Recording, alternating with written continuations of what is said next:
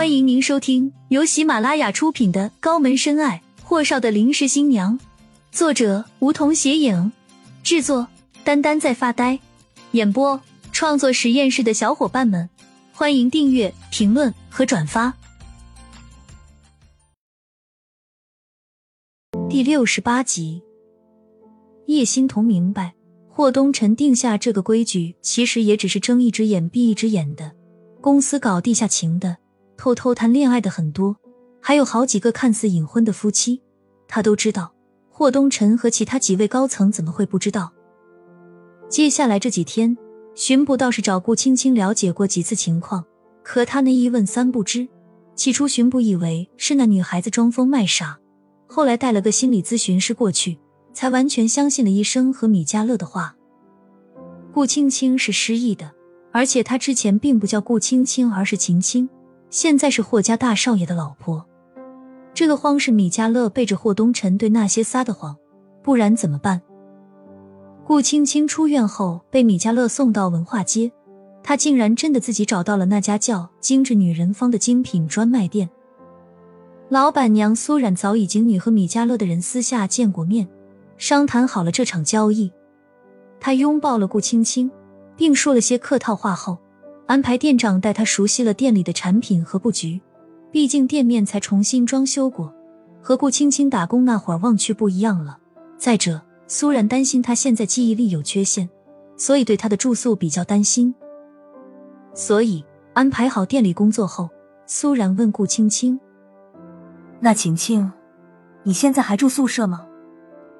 顾青青想了好久，才说：“苏姐，我毕业了，现在没地方住，一会儿我先去租房子，您能先付我一个月工资不？”雨落，女孩便是一脸的尴尬。苏然按照米家乐的安排问道：“姐提前付你一个月工资肯定是不行，咱们店员工也多，姐不能坏了规矩对吧？不过……”鉴于你之前工作认真，人又老实可靠，姐可以借你点钱，但也不多，估计租房子也不够。哦，对了，你不是有个男朋友吗？怎么不找他帮帮忙呢？顾青青皱起眉心，为什么大家都说她有个男朋友呢？可苏冉都说的那么认真，难道那个叫做霍东辰的男子真的和她认识？文化街很熟悉。从大一到大三的寒暑假都在那里赚钱，偷偷给罗小英和秦简往回寄钱。可他从来没有像现在这么熟悉那条街。顾青青尴尬的笑着说：“我男朋友，我们现在还没到借钱的地步吧？”苏冉拍了拍顾青青的肩膀，甚怪道：“姐就是说说罢了，没事。你先去看房子，看好了，需要多钱，我先给你垫着。”文化街附近的房子算不上安城最贵的，但是以顾青青目前的状况来看，确实就是天价。他挑来看去，终归是租了个单间带厨房、卫生间的小公寓。可他即使租了最便宜的房子，月租一千五，可房东要求最少一次交半年的房租，那样算下来加上押金，正好一万块。看着自己的包里有几张银行卡。可没有一张知道密码的。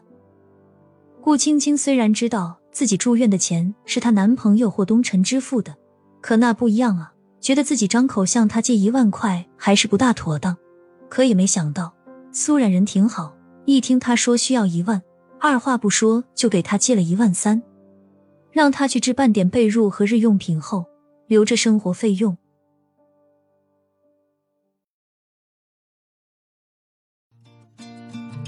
本集已播讲完毕，还没听够吧？